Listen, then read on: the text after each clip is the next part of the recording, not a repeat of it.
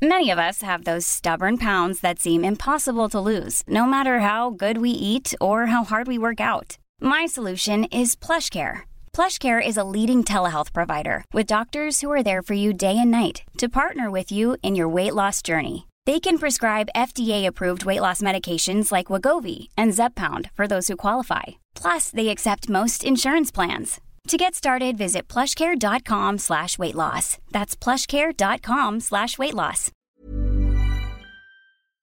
¿Manipuló Marx algunos de los datos y de las estadísticas que aparecen en el Capital para deformarlos y hacerlos encajar con su ideología? Veámoslo.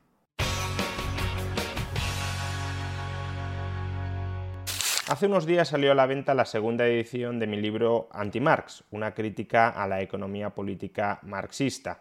En esta segunda edición se incluyen algunas páginas adicionales que no estaban insertas en la primera edición. Con lo cual, para todos aquellos que hayáis comprado la primera edición y lógicamente no queráis volver a comprar la segunda edición, voy a grabar este vídeo resumiendo una de las adiciones más importantes que aparecen en esta segunda edición. Y me estoy refiriendo a las acusaciones contra Marx que formularon y documentaron a finales del siglo XIX, en concreto en el año 1885, dos economistas de la Universidad de Cambridge, concretamente Joseph Robson Tanner y Frank Stanton Carey. Y es que en el capítulo 15 del volumen primero del Capital, La maquinaria y la industria moderna, Marx nos narra, entre otras cosas, cuáles eran las condiciones laborales de los obreros ingleses a mediados del siglo XIX. Y para efectuar esta narración se apoya, se fundamenta en las actas y en los informes de los inspectores laborales de la época, popularmente conocidos como Blue Books porque se recopilaban en libros encuadernados con una tapa azul. Pues bien, estos dos economistas de Cambridge, Tanner y Carey, acuden a estos libros azules, a estas actas de los inspectores laborales ingleses, y las contrastan con el resumen y en ocasiones con la cita presuntamente textual que efectuaba Marx de las mismas, y muestran cómo Marx claramente retorció los distintos pasajes de los Blue Books para que encajaran mejor con su ideología, ¿Y cuál era su ideología? Que presuntamente Marx no tenía ideología, porque únicamente estaba mostrando cuál era el curso objetivo de la historia. Pues la ideología de que necesariamente existe un conflicto, una contradicción irresoluble, un enfrentamiento estructural entre trabajo y capital. A continuación voy a citar algunos ejemplos y algunas de las tretas que empleó Marx para retorcer el contenido de los Blue Books pero ya de entrada quiero efectuar una aclaración para que luego no haya manipulaciones sobre lo que pretendo subrepticiamente decir en este vídeo. Mi argumento, y tampoco el de Tanner o Carey, no es que las condiciones laborales en Inglaterra a mediados del siglo XIX eran maravillosas y que Marx las manipulaba para hacerlas parecer horrorosas. No es eso lo que estoy diciendo. Como vamos a ver, las condiciones laborales inglesas a mediados del siglo XIX eran muy malas. A pesar de la revolución industrial, en ese momento Inglaterra seguía siendo un país tremendamente pobre, con una productividad muy baja del trabajo y por tanto sus condiciones laborales a ojos de alguien del siglo XXI nos parecen absolutamente calamitosas. Mi argumento y el de Tanner y Carey es otro, y es que siendo objetivamente malas esas condiciones laborales, ni siquiera eso a Marx le bastaba. Marx necesitaba exagerar todavía más lo malas que eran esas condiciones laborales en el siglo XIX para que no quedara ni siquiera un atisbo de posibilidad de que podía existir un entendimiento, una complementariedad entre trabajo y capital. Y ese comportamiento intelectualmente deshonesto puede ser significativo en tanto en cuanto nos muestra una actitud más activista, más partidista, más ideologizada de Marx y mucho menos científica tal como él nos la pretendía vender. Ese, por tanto, es el objetivo de este vídeo de este pasaje de anti-Marx. Repito, no edulcorar las condiciones laborales inglesas en el siglo XIX, sino mostrar el poco rigor que en ocasiones tenía Marx a la hora de escribir El Capital. Cito al respecto a Tanner y Carey. Simplemente exponiendo los hechos relatados en los Blue Books ya se habría satisfecho al más virulento enemigo del sistema actual. pero como esos informes también contenían pinceladas de evidencia que mostraban que el capitalista no era la máquina de explotar trabajadores que la teoría marxista exige que sea, todos esos indeseables testimonios fueron eliminados de las páginas del Capital, pues como permitir que sintamos algún tipo de simpatía por los antagonistas. ¿Cuáles fueron las diversas tretas que emplea Marx en el capítulo 15 del volumen primero del Capital para retorcer las estadísticas oficiales de los Blue Books? En primer lugar, una estrategia que utiliza en ocasiones es exagerar o inflar los datos. Por ejemplo, Marx nos dice que en términos promedios las rematadoras de puntillas tenían que trabajar en un espacio de entre 67 y 100 pies cúbicos, menos de 3 metros cúbicos de espacio de trabajo. Pues bien, lo que en realidad dicen los Blue Books no es que ese sea el espacio promedio en el que trabajan las rematadoras de puntillas, sino que en ocasiones extremas encontraron rematadoras de puntillas trabajando en espacios tan pequeños como ese. Es decir, que Marx toma el valor mínimo del espacio de trabajo de las rematadoras de puntillas según los Blue Books, entre 67 y 100 pies cúbicos, como el espacio de trabajo promedio de las rematadoras de puntillas. Sería como si hoy un inspector de trabajo dijera, me he encontrado a un trabajador durmiendo en una furgoneta. Y el Marx de la actualidad dijera, los españoles de la época normalmente vivían en furgonetas. Sería verdaderamente absurdo que tomáramos un valor extremo negativo como el valor promedio. Pues bien, eso es lo que hace Marx en ocasiones en este capítulo 15 del Capital. Otra treta que emplea Marx en este capítulo decimoquinto del primer volumen del Capital, cuando supuestamente está describiendo las condiciones laborales inglesas apoyándose sobre las actas y los informes de inspectores laborales de la época, es omitir información relevante. No es que incluya información falsa, pero omite otra información igualmente cierta que matiza de una manera significativa el relato que está construyendo sobre una información parcial de los Blue Books. Por ejemplo, cito textualmente a Marx. Uno de los trabajos más infames y mugrientos y peor pagados en los que preferentemente se emplea a muchachitas y mujeres es el de clasificar trapos. Las clasificadoras de trapos sirven de vehículos difusores de la viruela y otras enfermedades infecciosas de las que ellas son las primeras víctimas. Es decir, que básicamente nos está diciendo que ese oficio era un foco de infecciones que terminaban expandiéndose por el resto de la empresa. Pues bien, lo que señalan las actas de los inspectores laborales ingleses sobre las que supuestamente Marx construye su relato es lo siguiente. Cito textualmente los Blue Books. En conjunto, la evidencia proporcionada en el apéndice parece apuntar a que raramente la viruela y otras enfermedades contagiosas se introducen en las fábricas. Even when we're on a budget, we still deserve nice things. Quince is a place to scoop up stunning high-end goods for 50 to 80% less than similar brands. They have buttery soft cashmere sweaters starting at $50 luxurious Italian leather bags, and so much more. Plus, Quince only works with factories that use safe, ethical, and responsible manufacturing. Get the high-end goods you'll love without the high price tag with Quince. Go to quince.com/style for free shipping and 365-day returns. There's never been a faster or easier way to start your weight loss journey than with PlushCare.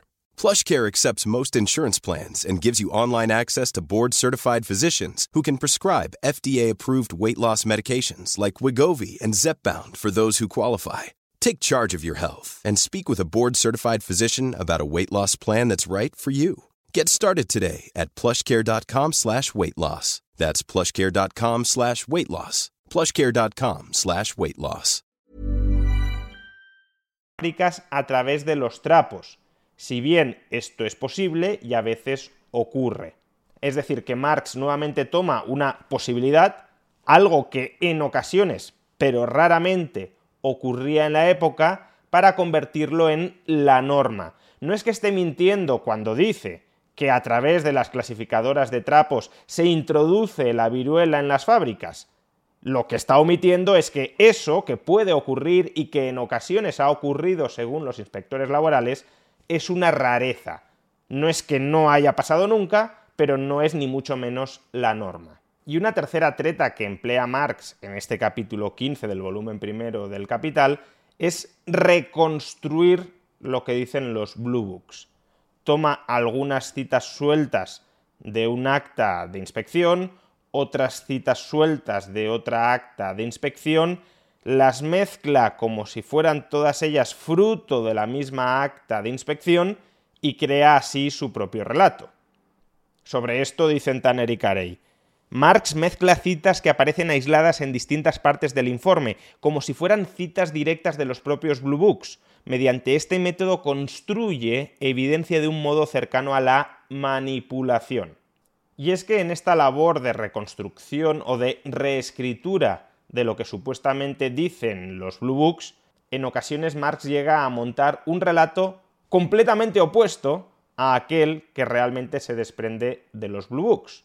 Por ejemplo, en el párrafo que voy a leer a continuación, Marx relata cómo la inversión de las fábricas capitalistas en máquinas de coser estaba llevando a la ruina a aquellas familias artesanas que producían ropa desde sus domicilios y que al arruinarlas esas familias se estaban proletarizando y el capital en la industria textil se estaba centralizando, se estaba concentrando en pocas manos cada vez más.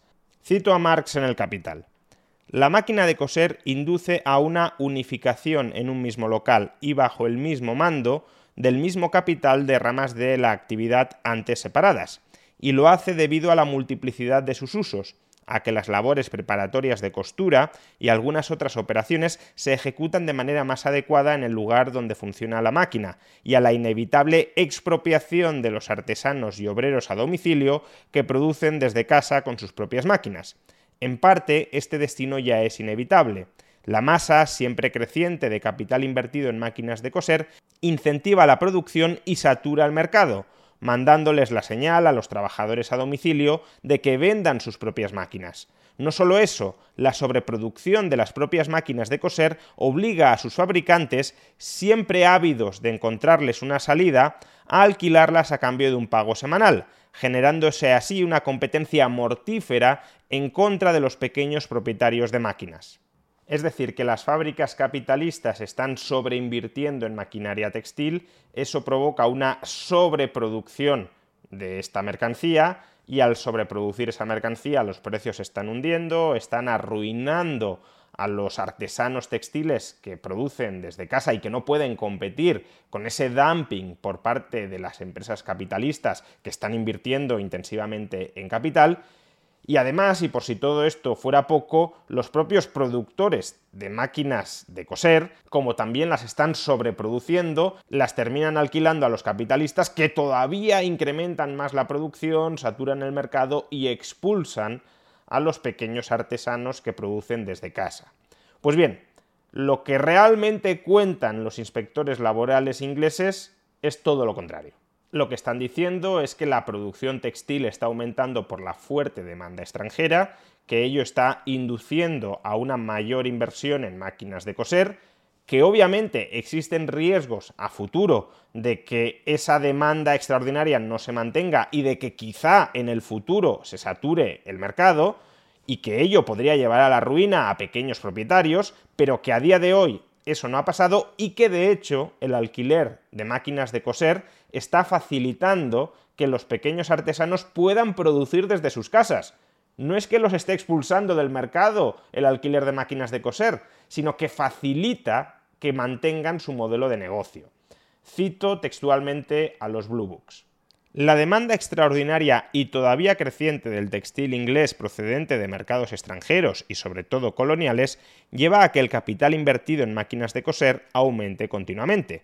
Cabe dudar de si, una vez muchas mujeres hayan aprendido a usar la máquina de coser, se mantendrá su salario comparativamente elevado y si la habitual falta de prudencia en la inversión habrá cesado a tiempo como para seguir permitiendo a cada familia mantener su capital en la forma de una máquina de coser. A día de hoy, sin embargo, no es poco habitual que las máquinas de coser sean alquiladas semanalmente, ya sea al productor o al empleador, para que las trabajadoras trabajen desde sus casas. Estas tres tretas que utiliza Marx en el capítulo 15 del Capital, inflar las cifras, omitir información relevante y reconstruir la información que proporcionan las actas de los inspectores laborales para terminar contándonos algo opuesto a aquello que nos están contando las actas de esos inspectores laborales, estas tres tretas ponen de manifiesto un escaso rigor científico por parte de Marx a la hora de tratar la evidencia empírica. Nos muestran a un Marx más interesado, obsesionado, en que la realidad encaje dentro de su marco ideológico, en lugar de que su marco ideológico encaje en la realidad. De hecho, el siguiente es el duro juicio que emiten Tanner y Carey en contra de la deontología o falta de deontología profesional de Marx.